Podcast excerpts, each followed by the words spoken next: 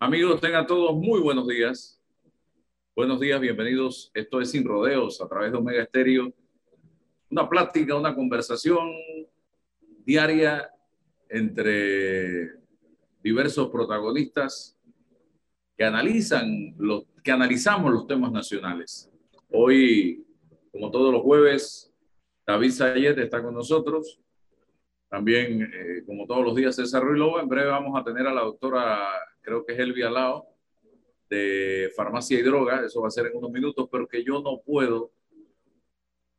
Eh, antes, de, antes de hablar con la doctora, que se mantenga ahí con la camarita apagada, si quiere, doctora, todavía no la encienda. Yo tengo que hablar de dos cosas. La primera, yo acabo de llegar, me retrasé un poquito porque estaba en Merca, Panamá. Yo soy un asiduo consumidor de Merca, Panamá, y me gusta ir a pesar de que puedo tener la posibilidad de conseguir proveedores que me traigan el producto, porque así escucho, hablo, conozco de viva voz de los comerciantes y productores allí presentes, distribuidores del tema, y voy comparando precios y demás. Hoy estaba desolado de productos, diría yo, desabastecido de productos del Merca Panamá para conseguir apio. Es como, no sé, tratar de conseguir eh, una aguja en un pajar. Eh, ya no hay zanahoria, no hay eh, muy poco plátano, hay algo de cítrico, lechuga, tomate, todas estas cosas están escaseando, las galeras Cerro Punta, Elegido, están pasando volcán, problemas serios en este momento, la gente lo que está es limpiando y esto es triste y preocupante.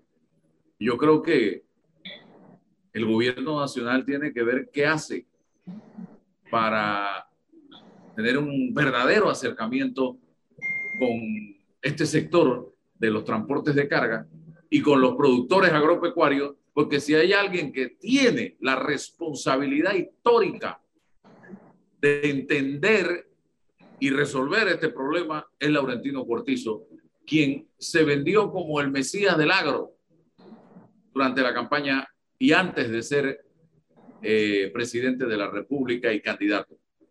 Cuando necesitábamos hablar del tema del sector agropecuario, para lo que sea, el primero que buscábamos era Laurentino Cortizo y él siempre planteó el tema y decía que tenía la solución al problema. Siempre. Entonces, hoy, el que debe estar hablando con la gente en tierras altas es Nito Cortizo. Porque él conoce a esa gente, él, él, él se apoyó, se apalancó en esa gente para llegar a la presidencia de la República más nadie. Entonces, ¿qué han hecho? Producto de que no logran un acuerdo, porque dicen hoy una cosa, mañana dicen otra, pasado dicen otra.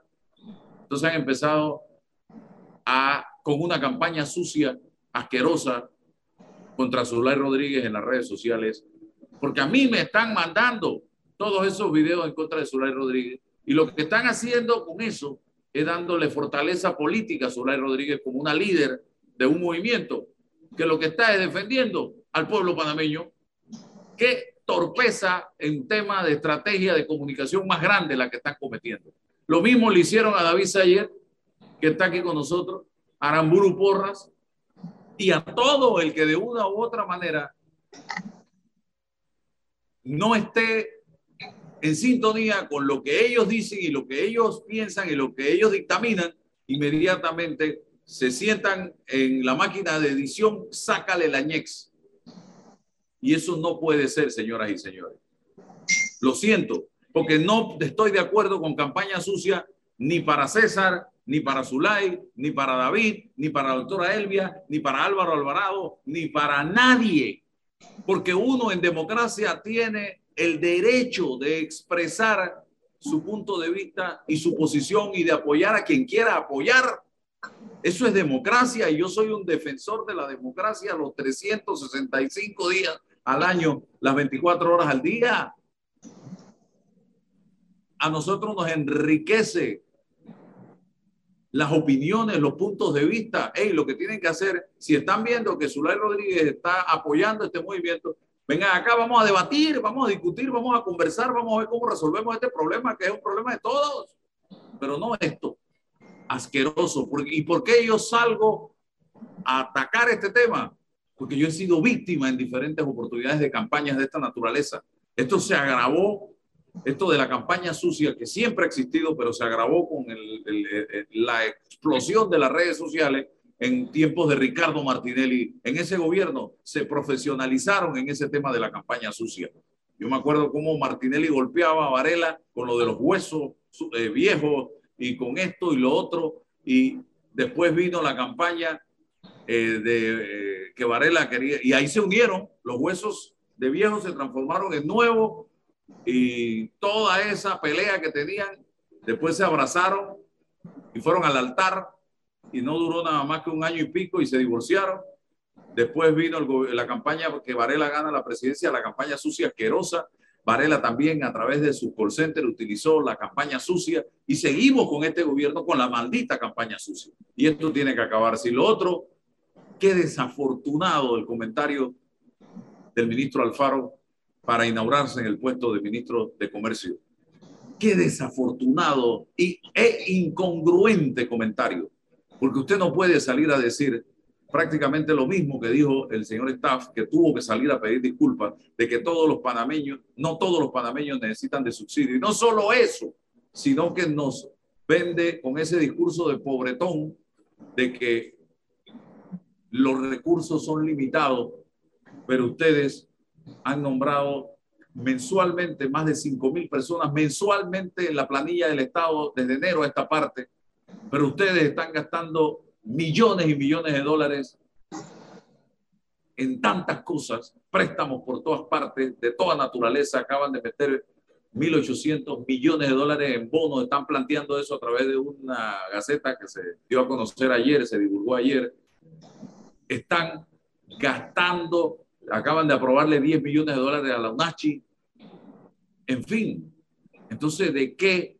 austeridad estamos hablando señor Alfaro, por eso yo digo que en comunicación han fracasado. El gobierno del presidente Cortizo ha fracasado en materia de comunicación. Y eso lo reconocen propios funcionarios del Estado con los que he tenido la oportunidad de, hablar en las, en las últimas semanas. Que la comunicación del Estado es un desastre. Y ahí está, no hay una línea de comunicación, porque un ministro no puede salir con ese tipo de planteamiento. Puede decir, hey, tenemos problemas, no se puede, señores, desprender del impuesto del combustible. Tenemos que buscar otra opción, otra alternativa, pero que eso vaya acompañado también de el ejemplo, porque se predica con el ejemplo, y eso no es lo que hemos estado viendo David Sayer y César Relova. Adelante. Sí, eh, mira, hablas de la deuda nueva de 1.800 millones de dólares. Te voy a decir a mí lo que me preocupa, Alba, que eso es deuda interna. O sea, en los mercados internacionales pueden aguantar toda la deuda que se emita por la profundidad, pero este mercado interno, meterle 1.800 millones de dólares, eh, primero que va a secar, esto siempre, esto se estudia en economía, se llama el efecto de congestionamiento. Si tú tiras 1.800 millones en un mercado interno que no es muy grande, secas a los demás emisores, digamos, de las empresas privadas y los bancos que quieren emitir, y lo que ocurre es que cuando van a emitir, entonces ahora, como ya todo el mundo compró el instrumento del sector público, que siempre es el favorito, entonces ya para que tú puedas emitir, tú tienes que emitir a un costo más alto, a una tasa más alta, porque estás compitiendo contra emisores locales que no tienen el músculo eh, del sector público, pero lo peor, Álvaro, es que vamos a seguir en este modelo de endeudamiento y las tasas de interés que está pagando, solamente en intereses, eventualmente vamos a acabar pagando más de 2 mil millones de dólares. Entonces, ¿cómo es posible que nos estamos llevando esta cantidad de plata en intereses que bien se podría utilizar para mucho de esto? Y lo último que quiero decir en esta primera parte, Álvaro, yo estoy de acuerdo con que todo el mundo tiene derecho a protestar, Álvaro, pero sí le pediría a los que protestan, por favor, dejen pasar a la gente que viene a trabajar, a ganarse el pan, que no tienen culpa de nada de lo que está ocurriendo y que quieren llegar a sus trabajos y que probablemente algunos los vayan a despedir o les vayan a poner de, le van a descontar del salario por haber llegado tarde. Una cosa, tranquen una, un paño, quédense en las aceras. No sé, Álvaro, pero yo sí pienso que es difícil que otras personas, justos por pecadores, queden pagando el hecho de que eh, unos están protestando con su legítimo derecho. Me parece muy bien que protesten, pero están afectando a terceros. Yo creo que deben dejar pasar a la gente. Eh, pueden cerrar un paño, pues, busquen las alternativas o tranquen un rato, después lo abren. No sé, Álvaro, pero sí me duele mucho que hay mucha gente que está trancada ahora mismo y que no saben cómo llegar a su trabajo. No, y turistas que iban para el aeropuerto están perdiendo vuelos. La situación es complicada en este momento, por eso yo apelé, apelo y sigo apelando al diálogo. Pero el gobierno debe tener una tropa de diálogo en este momento con soluciones viables a los problemas que se están enfrentando en la medida de posibilidades. Adelante, don César.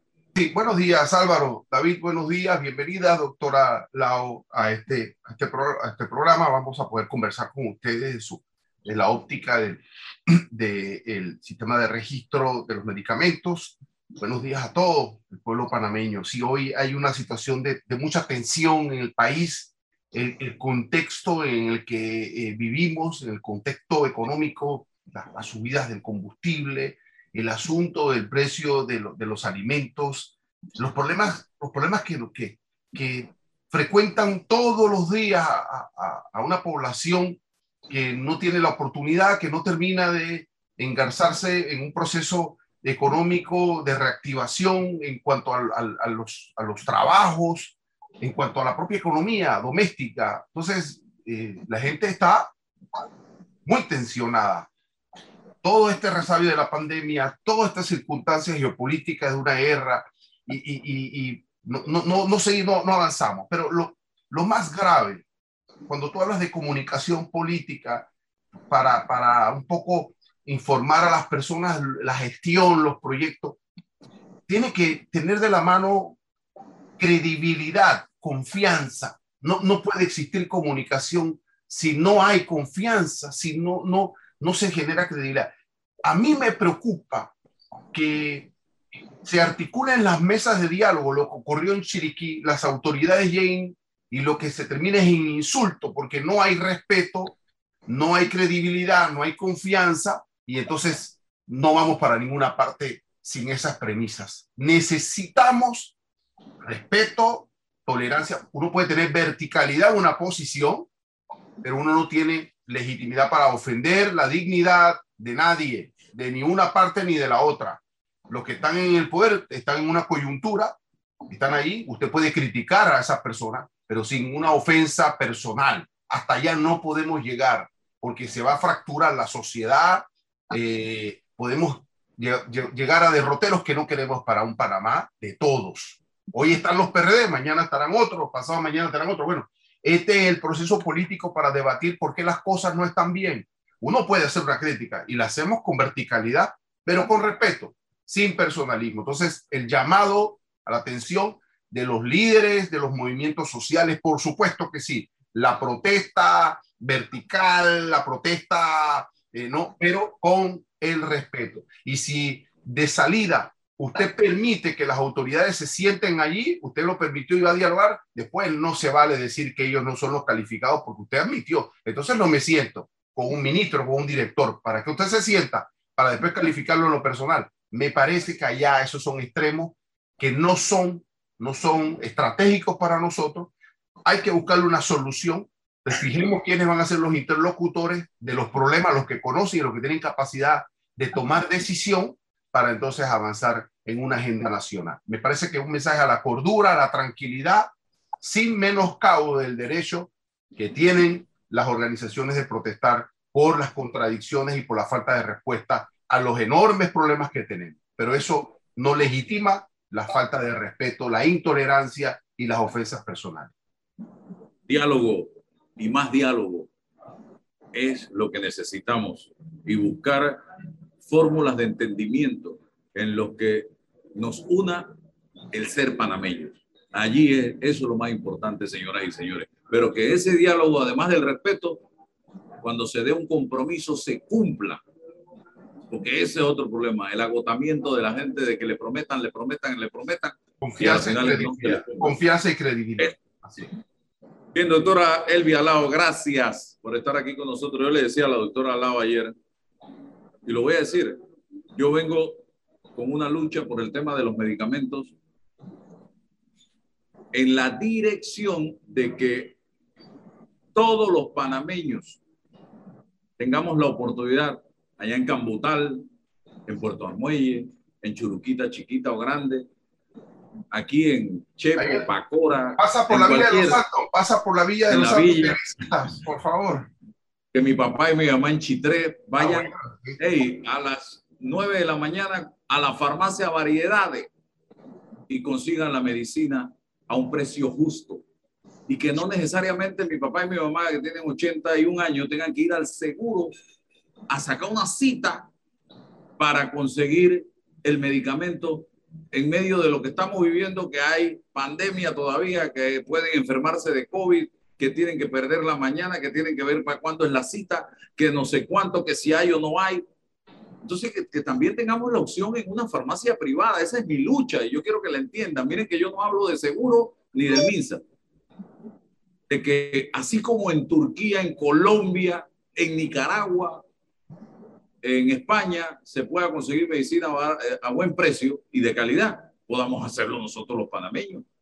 Entonces, ahora sale el proyecto Medixol y me gustaría darle la oportunidad a la doctora Elvia Lao que me resuma en qué consiste el proyecto y mi sueño, que yo no sé si es pesadilla o es opio, no sé qué, se va a alcanzar algún día. Bienvenida, doctora. Gracias, gracias don Álvaro y todos sus panelistas eh, por esta oportunidad. Eh, claro que sí, nosotros somos parte de esa lucha también. Usted está en la misma lucha que estamos nosotros. Uno de los objetivos principales de la mesa técnica de medicamentos es esa, el acceso a los medicamentos en las instituciones públicas pero igualmente la asequibilidad de estos mismos medicamentos en las empresas privadas.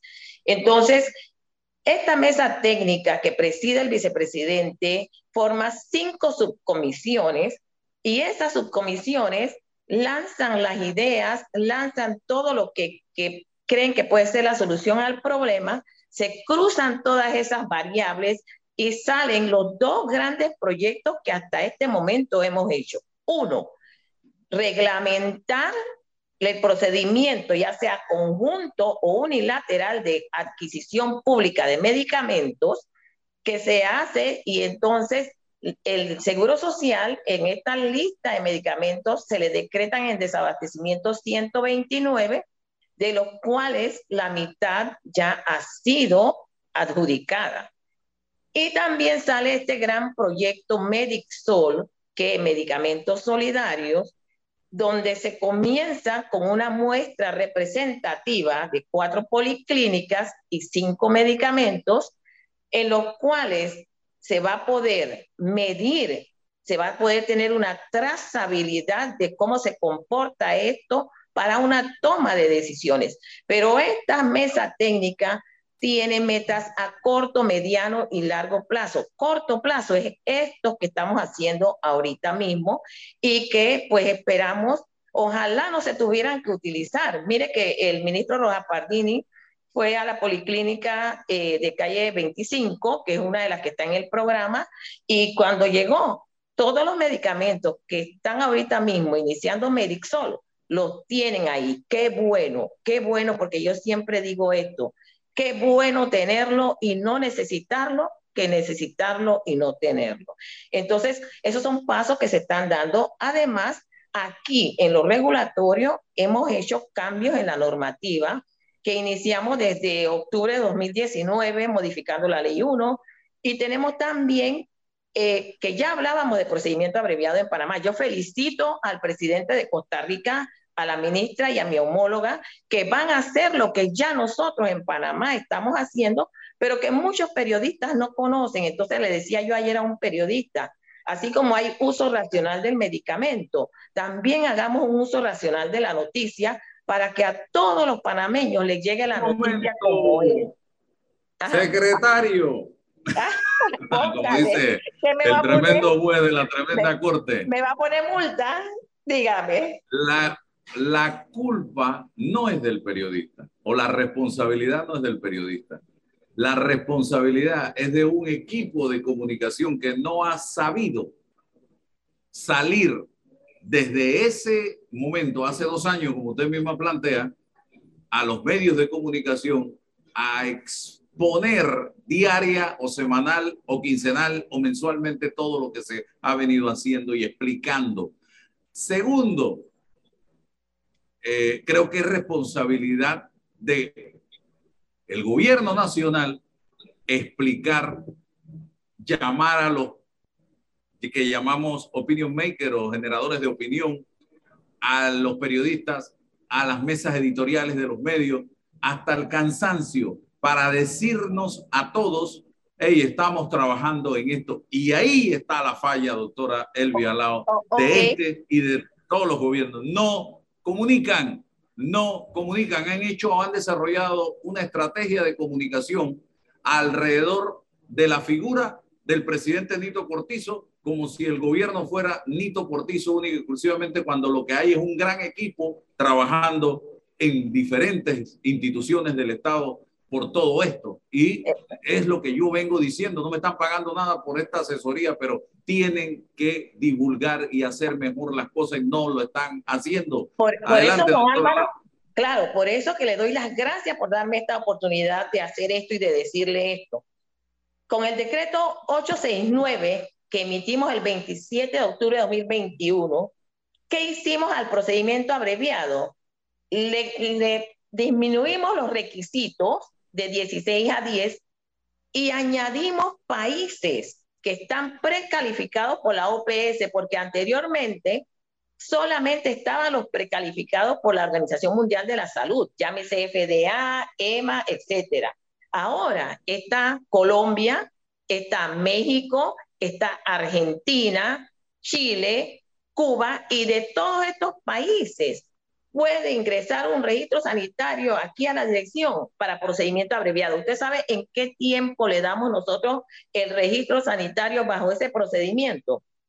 Máximo de 30 días, que nosotros hoy día estamos siendo un referente. Tuvimos una reunión de la subregión donde estuvimos todos los países de Centroamérica, y ahí reconocieron todos que Panamá tiene los mejores tiempos de entrega de registro. Aplaudo a Costa Rica porque va a hacer lo que nosotros ya estamos haciendo, pero aquí en Panamá se viene haciendo y los tramitantes lo dicen. Otra cosa muy importante que estamos haciendo en la dirección, trabajamos de la mano con la Secretaría de Digitalización y Simplificación de Procesos de la Presidencia. Se dije, ¿qué hicimos?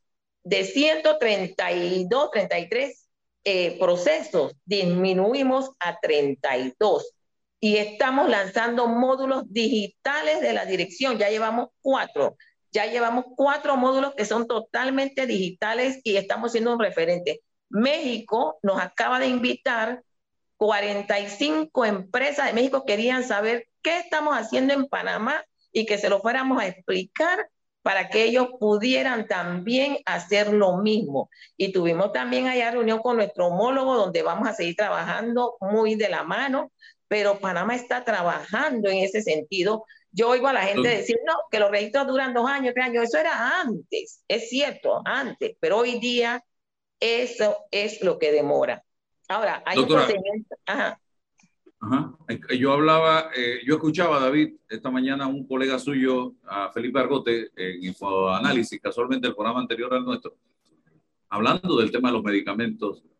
Y él planteaba que ojalá pudiéramos llegar al punto de tener farmacias como tener almacenes de ropa, porque es muy fácil en el mercado de los medicamentos ponerse de acuerdo, aunque no se sienten en un salón y se reúnan para coordinar o acordar precios, pero como hay cuatro o cinco grandes empresas, entre ellas se sabe cuáles son los precios, quién subo, bajo, los mantenemos. En cambio, en el comercio de ropa hay miles de tiendas en todo el país y allí es mucho más difícil. ¿Qué es lo que planteaba? La apertura de mercado total que el que quiera ir a Colombia a conseguir un medicamento que aquí cuesta 20 dólares y allá cuesta 4 dólares, lo compre allá en Colombia en 4 dólares, ese medicamento tiene ya su registro o reconocimiento, lo trae a Panamá, lo vende en 8 pues. Le tumbas los 20 al que lo está vendiendo en 20. ¿Por qué no lograr eso? Yo no sé económicamente si eso es viable, David, y le damos la palabra a la doctora Lao. Sí, primero tengo que decirle aquí algo muy No, al revés. Primero David, Ah, eh, primero David. y después usted, doctora. Ah, ok, ok, perfecto, no hay problema. Bueno, eh, sí, muy buenos días a la doctora Lao. La verdad es que le agradecemos Saludos. muchísimo que, que nos acompañe en el programa. Eh, yo sí creo en el libre mercado y es lo único que va a resolver el precio. Vea un mercado abierto y van a haber precios bajos. Vea un mercado cerrado, van a haber precios altos. Yo realmente lo que quisiera preguntar a la doctora Lao es si alguien, por ejemplo, registró una marca, eh, registro sanitario, pero una marca, digamos Benadryl, que es una medicina que a veces tomo cuando tengo alergia. ¿Por qué no otros? O sea, lo registró Álvaro, pero ¿por qué ya cuando está registrado? La pregunta es si otros ya no lo pueden eh, traer sin necesidad de volver a hacer el registro. Si la, pregu- la pregunta es si otra persona que quiere traer el mismo producto idéntico, el mismo miligramos, todo, tiene que volver a pasar por todo el proceso o ya automáticamente lo puede traer sin necesidad de que tenga que pasar por todo el proceso. ¿Tengo ya la palabra? Ok. Sí, doctora. Sí. Ajá. En la ley 1, mire, la ley 1 del 2001 es, yo, yo lo único que le quitaría a la ley 1 es el título 4 sobre adquisición pública de medicamentos, que lo pondría en otra ley. Pero la ley 1 es robusta y es completa y tiene muchas cosas muy buenas. Ojalá algún día pudieran, aunque sea, ojearla.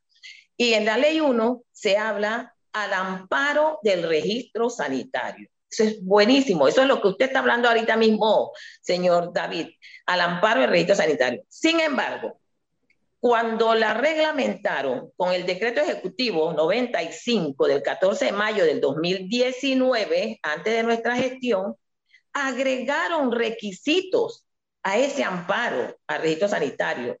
Y eso es lo que eh, explico yo que hay que quitar de este decreto, porque tú no puedes hacer una ley sobre otra ley, tú no puedes agregar requisitos que ya no estaban. Entonces, ¿qué se hizo con eso? Se trancó al amparo del registro sanitario.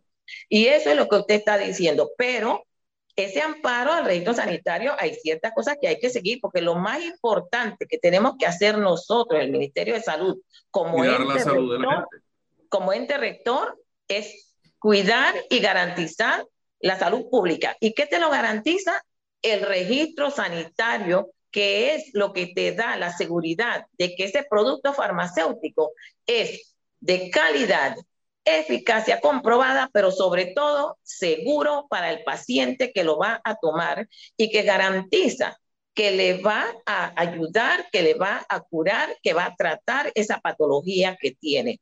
Entonces, ahí eso es muy importante, don Álvaro, que no es lo mismo una tienda de ropa que una tienda de medicamentos. Pero si ese medicamento tiene el ganchito de la FDA y el ganchito o el ganchito de EMA, que son eh, eh, organizaciones de prestigio, de reputación, ¿eso no es suficiente para Panamá? No, mire, cuando se registra un medicamento, se tienen que hacer pruebas de estabilidad. Las pruebas de estabilidad se hacen tomando en cuenta al país al que va dirigido este medicamento. La zona climática de Estados Unidos es dos. La zona climática de Panamá es la más, eh, es, es la peor para un medicamento. Es zona climática 4B, muy caliente, muy húmeda.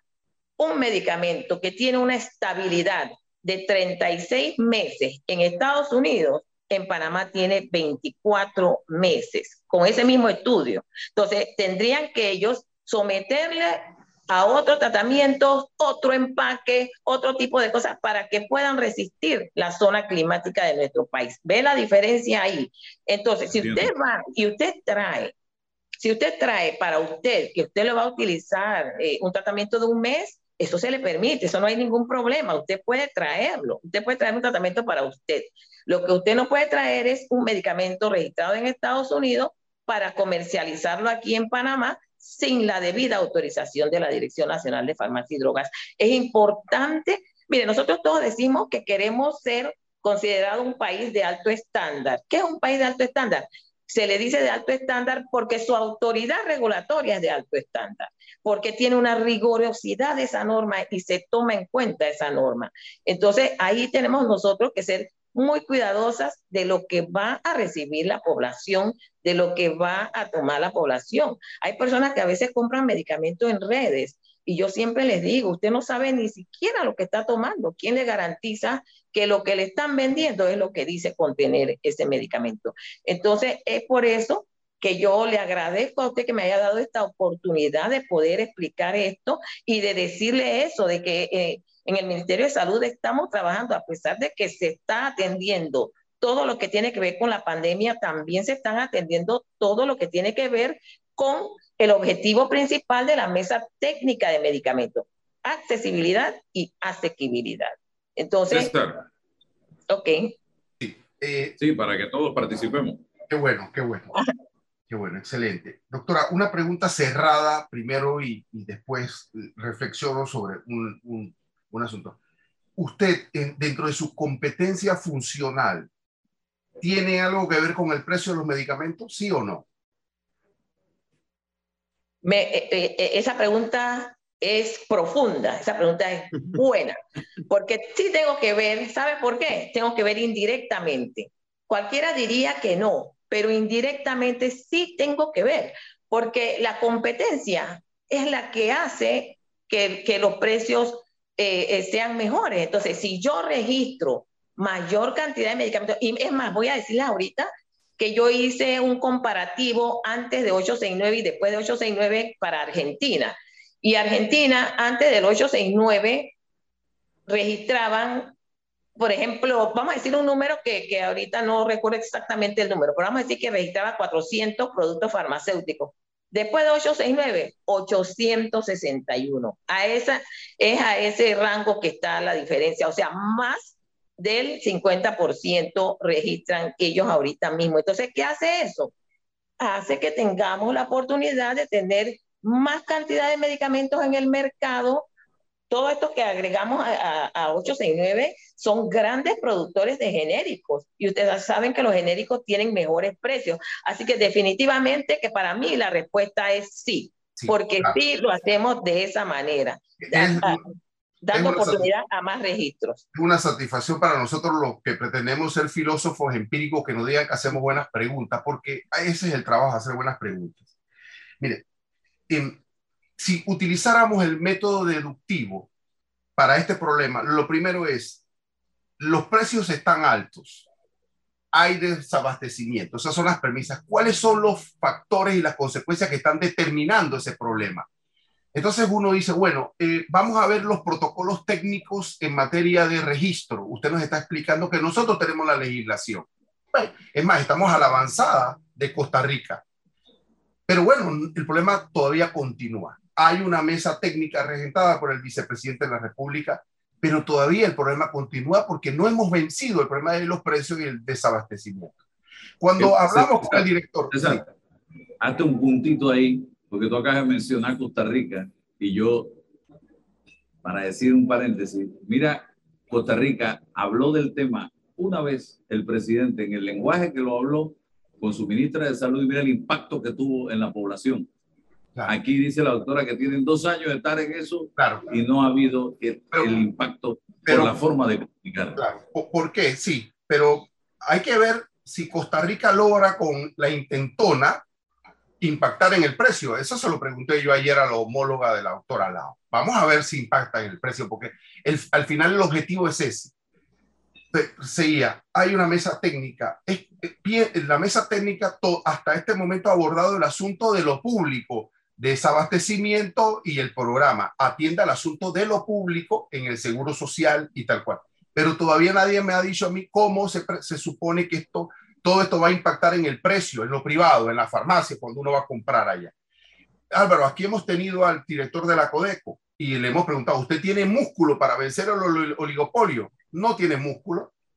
Entonces, doctora, ¿cómo se supone que vamos a lograr el objetivo de abaratar los costos en, los precios de los medicamentos? ¿Cómo, y cuándo se supone que debe pasar eso?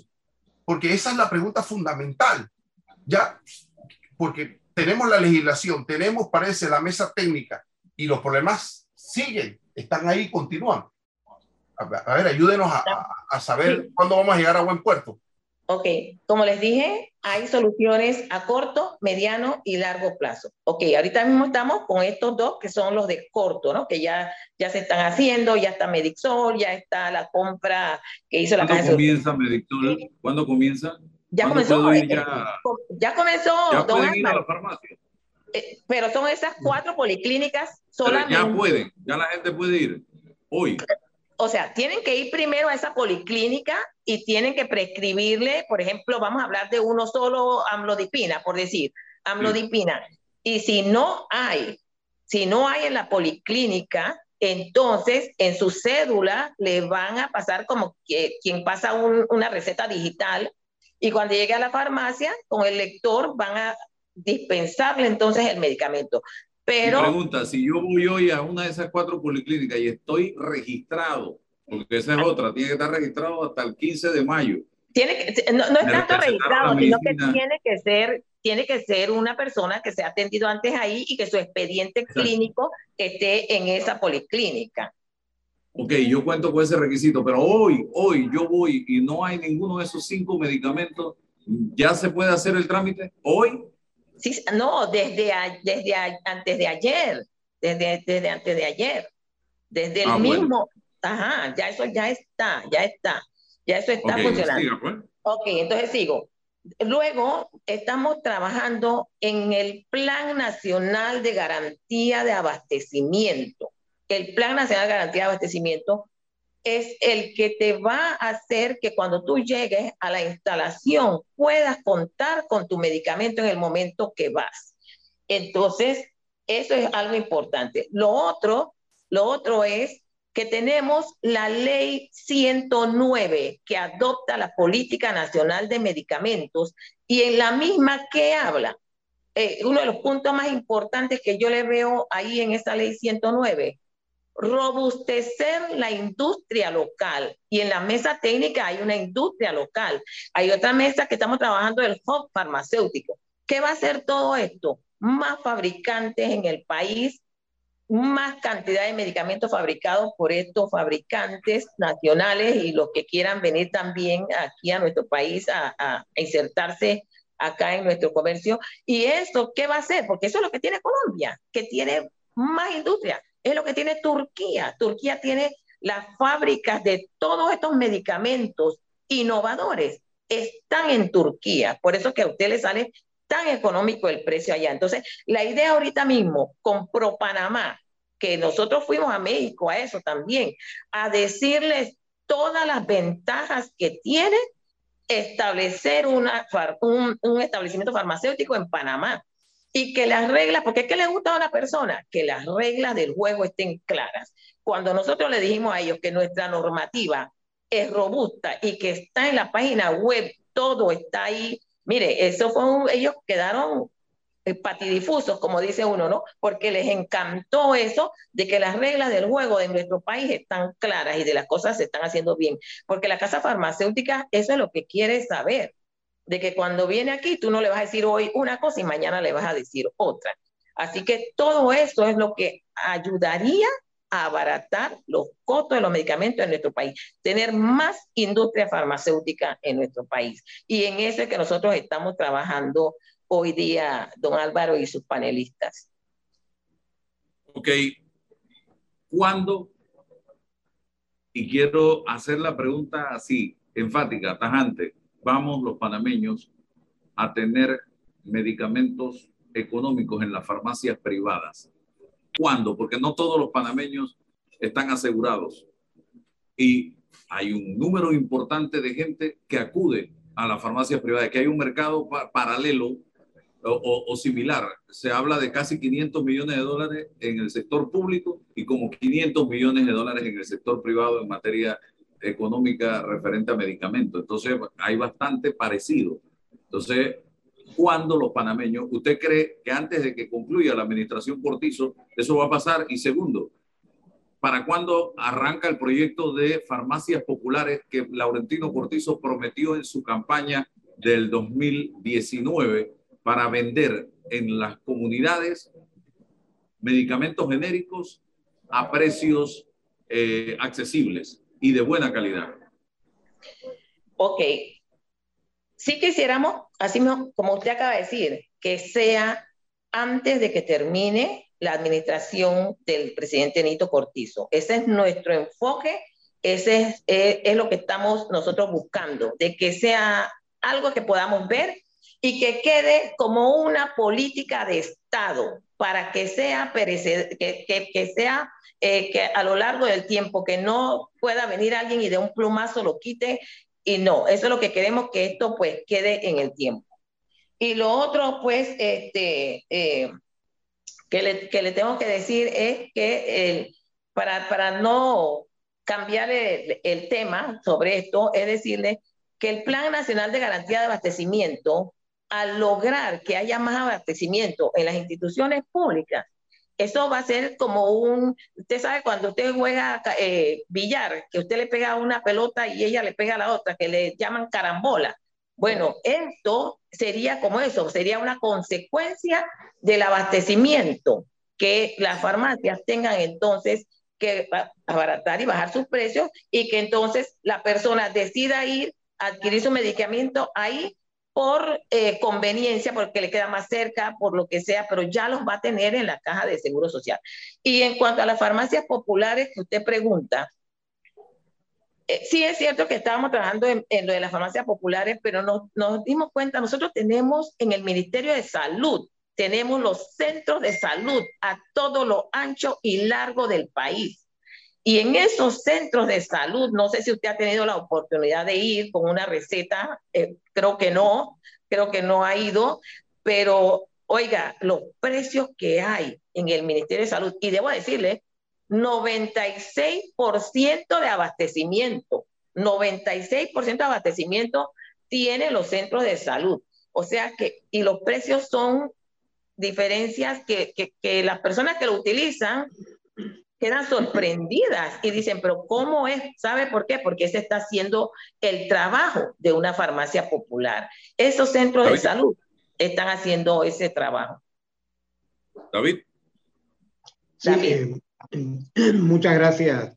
Realmente yo la felicito porque eh, no son muchos funcionarios que, que dan la cara y creo que esto es muy importante.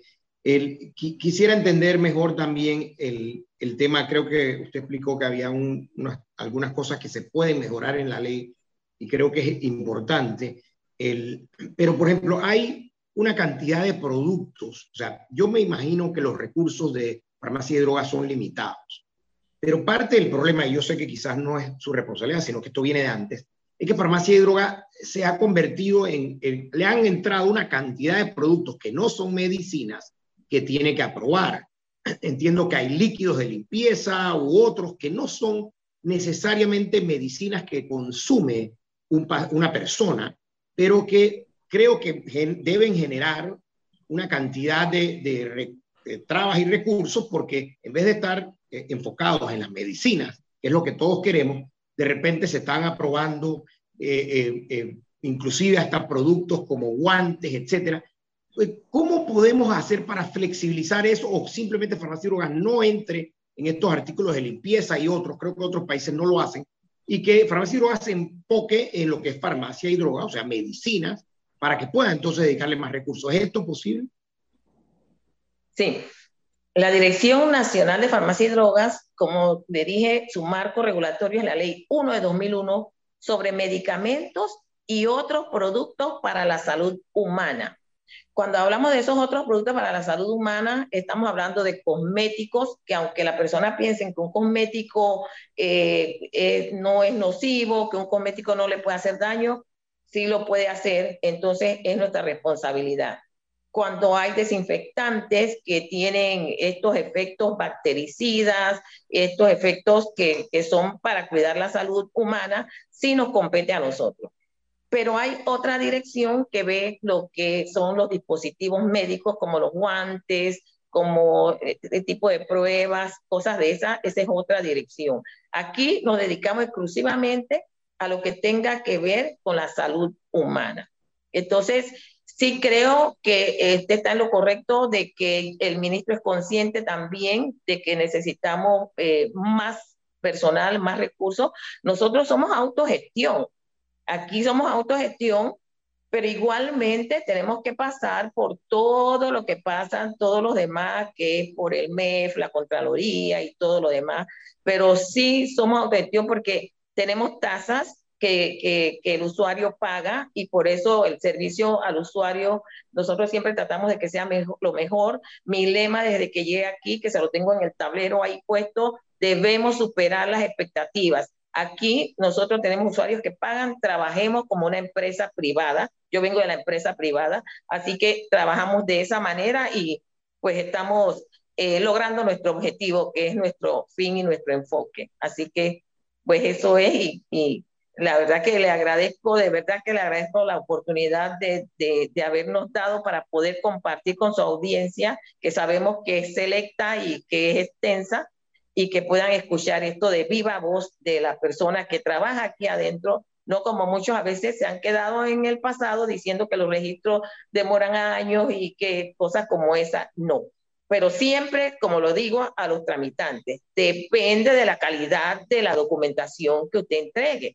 Ya tienen muchos años tramitando y nosotros les damos capacitación continua, porque yo creo en la capacitación continua, le damos capacitación continua a los externos y a los internos. Hoy día tengo 29 de los muchachos míos tomando una maestría. ¿Y qué le digo? Cuando fuimos al encuentro de la subregión, nos felicitaron porque dice que somos la dirección que tiene la mayor cantidad de personal con, con, con títulos sobre la licenciatura, posgrados, especializaciones, maestrías, etcétera, y eso es subiendo la calidad del personal que labora aquí en la Dirección Nacional de Farmacia y Drogas, que es un equipo de lujo, tengo que decirlo, excelente equipo. Doctora, gracias. Le felicito porque, como dijo David, está enfrentando el tema. Tuvimos la oportunidad también de hablar con eh, Luis Oliva. Y bueno, hay que seguir. La lucha la vamos a continuar y ojalá antes que concluya la administración Cortizo podamos ver cumplidas las promesas de campaña del presidente en relación con este tema. Seguimos acá entonces, doctora, nosotros acá con otros temas. Ya eh, la dejamos para que siga aportando al país desde su oficina. Gracias. Gracias y lo felicito por esta lucha. Sigamos, sigamos avanzando. Saludos. Bien, gracias. Eh, definitivamente, don César y don David, tenemos que seguir eh, aportando al país, tratando de que entiendan eh, que hay que corregir rumbo, hay que corregir rumbo, hay que tomar decisiones, hay que hacer las cosas. Mira, acaba de decirme la doctora que lo de las farmacias populares no va. Entonces, ¿para qué lo prometes? ¿O es que tú te pones cuando llegas a, a, ser candidato? ¿Y ¿Qué es lo que a la gente le gustaría? Vamos, va, dale. ¿Qué es lo que? Dale. Entonces, de dale en dale, ¿a dónde vamos? Yo escuchaba ayer a el ministro Alfaro hablar de las limitaciones que tiene el Estado, el gobierno. Pero es que nos hemos ido de subsidio tras subsidio tras subsidio. Y aquí ya llegó el momento de que en esta campaña que viene los candidatos se pongan de acuerdo por lo menos en decir, hey, esto no puede seguir porque esto nos afecta a todos. Tenemos que hacer una propuesta. Este subsidio, este subsidio, este subsidio van a llegar hasta X, Y y Z fecha. Esto debe ser un proyecto de Estado, de país, ya. Hasta aquí van a llegar los subsidios. Porque aquí yo recuerdo el 100, 100, a, 100 a los 60. ¿Te acuerdas que era 100 a los 60? Era, ¿no? O 120 a los 60. 100 a los 60. 100 a los 70. 100 a los 70.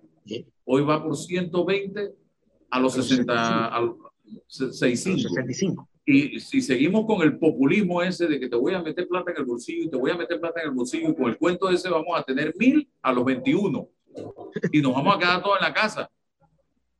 Y esto va a ocurrir la tragedia económica que ocurrió en Grecia y que también ocurrió en España. Por la saturación de subsidios y subsidios y subsidios. Y ya la gente, en Estados Unidos la gente no quiere ni trabajar. Hay cantidad de locales de comercio ofreciendo puestos de trabajo porque la gente tiene subsidios. Pues, don David y luego César. Sí, eh, Álvaro, por ejemplo, de inmediato se puede, ahora que tenemos todos estos temas digitales, se puede crear eh, de manera digital la compra del tanque de gas.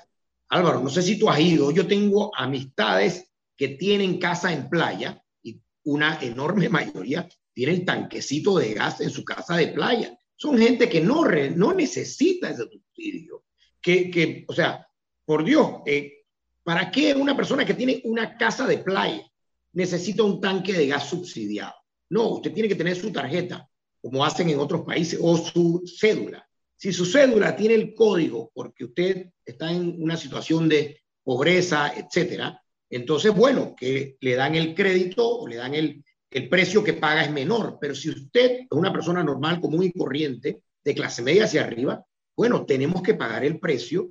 Eh, como le decía, hay, hay restaurantes, Álvaro, restaurantes y comercios que usan el tanquecito de gas también lo usan en Costa Rica, porque no hay forma de limitarlo, porque no hay un control de quién lo compra. Cualquiera puede comprarlo, se cruza la frontera, se lleva el tanque de gas y lo utiliza. Pero eso solamente con eso, hay otra cantidad de subsidios. Yo comenzaría, Álvaro, eliminando, o sea, eh, de, de tajo, los subsidios a los no pobres. Cualquiera persona que no es pobre no debería estar cobrando un subsidio de estos que deben ir enfocados a sacar a las personas de pobreza y también tienen que tener un término. Por ejemplo, si le vamos a dar un subsidio a una familia, a una persona, porque está en una situación de pobreza o de dificultad, se pone, por ejemplo, una meta. Señores, en dos años usted tiene que estar calificado, tiene que estar entrenado y debe estar buscando trabajo. Y si no lo hace activamente, que eso fue la reforma de subsidios que se hizo en Estados Unidos en los años 80 y luego los 90, la persona que no estaba activamente buscando trabajo y no estaba yendo a las entrevistas, lo sacaban de los programas de subsidios. Nosotros tenemos que graduar a esta gente, a estas personas que de verdad están pasando trabajo, pero lo que queremos es que ellos se capaciten y que puedan eventualmente mantenerse con sus propios pies. Nadie quiere estar dependiendo, pero a mí me, me, suena que esto es un arreglo de los... Hay muchos políticos que quieren que las personas dependan porque ahí están los clientes que cada cinco años van a tener seguros para que voten por ellos. Entonces yo sé que eh, muchos políticos no quieren que estas personas se gradúen, pero nosotros tenemos que ayudar a los ciudadanos. Y como tú decías, Álvaro, tú tienes un tema de Estado. Nadie debería poder estar en un programa de esto, a menos que tenga una discapacidad o algo muy grave. Nadie debería poder estar en uno de estos programas más de un año, dos años. Todo el mundo debería poder graduarse y salir de eh, estos programas. Me preocupa el bono digital que creo que pareciese que se va a quedar para siempre, porque veo difícil que alguien lo elimine en el año 2023 y mucho menos en el 2024. Mire, aquí dice una persona, voy contigo César, no metas el 120 a los 65, eso sale del canal, no de los impuestos.